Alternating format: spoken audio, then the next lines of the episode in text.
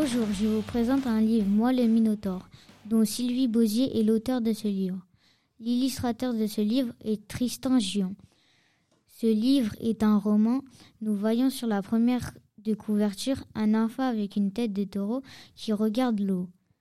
Le personnage principal de cette histoire est Astérios, le Minotaure. Fils de Pasiphae, il vit dans un grand palais. Astérios a vécu des insultes de tout le monde car il avait une tête de taureau. Résumé. Je suis Astérios, prince de Crète. Je vis dans un palais et mon lit est en or.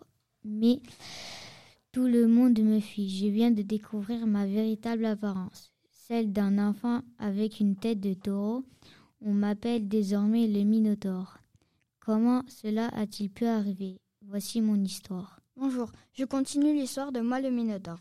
Je n'ai pas aimé ce livre car on ne sait pas ce qui est arrivé au, au Minotaure.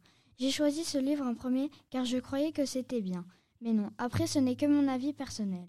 Je n'ai pas de passage préféré car cette histoire ne m'a pas assez accroché. Passage du chapitre 1. Ma, ma nourrice dépose le plateau à l'entrée de ma chambre. Les raisins, les olives et l'odeur du pain chaud me donnent faim. Ce livre vous a été présenté par Jérémy et Nathan.